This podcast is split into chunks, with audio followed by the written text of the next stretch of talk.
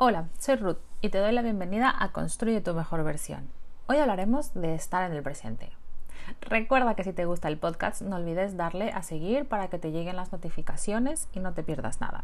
Tus comentarios me importan y me ayudan a mejorar y a compartirte información que necesitas, así que no te olvides hacerme llegar tus comentarios, dudas o preguntas. Me puedes encontrar en Instagram como arroba 14 y en Facebook como Ruth Fuente. ¡Comenzamos!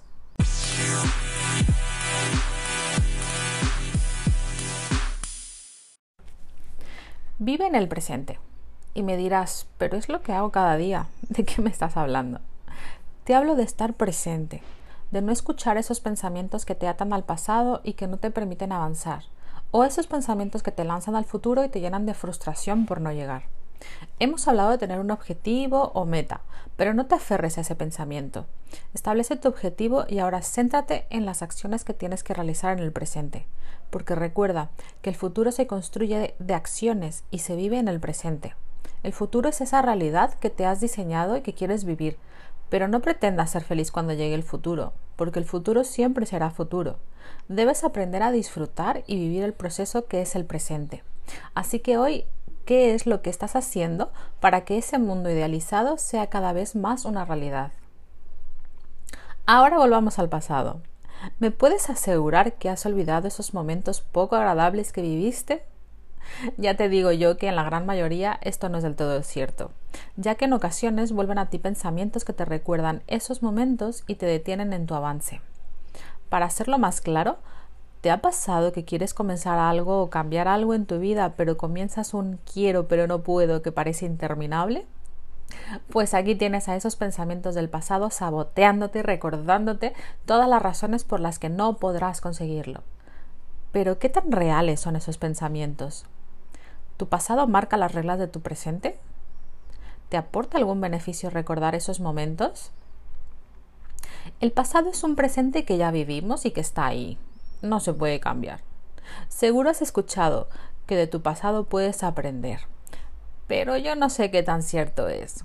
Estudiando historia descubrí que cada cierto tiempo se repetían los mismos fenómenos, con lo cual eso de que aprender de nuestro pasado mm, lo dejo un poco en duda.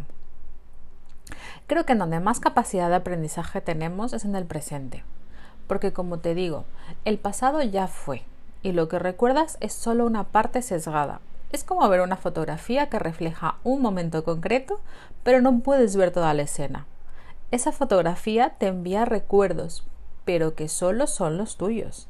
Si estabas con alguien más, seguramente tendrás recuerdos parecidos, pero no iguales. Cada uno construimos recuerdos a partir de nuestras percepciones, emociones, creencias, etc. Si aún no terminas de verlo claro, te propongo un ejercicio. Cierra los ojos y colócate en una posición tranquila y sin prejuicios. Cuando consigas esa sensación, te vas a realizar una pregunta. Intenta hacer el ejercicio y pon pausa al audio y luego retoma. ¿Ok? Vamos allá. La pregunta es, ¿qué pensamiento voy a tener ahora? Pon pausa y vemos qué sucede. ¿Cómo ha ido? ¿Cuánto tiempo ha pasado para que tuvieras un pensamiento? Si tuviste que esperar varios minutos, te felicito, porque conseguiste experimentar lo que es estar en el presente, en el ahora. Si por el contrario rápidamente te atacaron uno o varios pensamientos, te invito a realizar este ejercicio varias veces hasta que consigas estar en el ahora. Con este ejercicio lo que te quiero ejemplificar es lo que significa estar en el presente. En el presente no existen pensamientos del pasado ni del futuro, solo existe el ahora, lo que estás sintiendo y viviendo en este momento. Si aprendiéramos a estar más en el presente, seríamos capaces de disfrutar más de nuestro ahora y disfrutar más de nuestra realidad, esa realidad que estás viviendo, no la que te imaginas que vas a vivir o no la que crees haber vivido, la realidad de hoy, del ahora. Si aprendes a estar presente, descubrirás que no existen los problemas, porque en el presente solo existe la acción con la cual te podrás dar, centrar más en todo lo que tienes que hacer más que en el problema en sí. Así que si quieres una vida con menos frustraciones, ansiedad, problemas, trabaja tu mente y descubre a qué le estás prestando más atención. a tus recuerdos y pensamientos del pasado, a tus sueños y pensamientos del futuro o a las acciones y el ahora.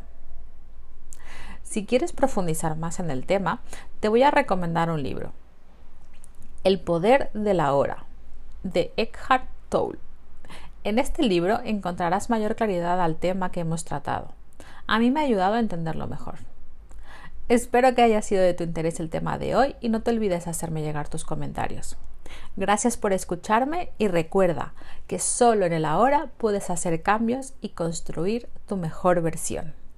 Adiós.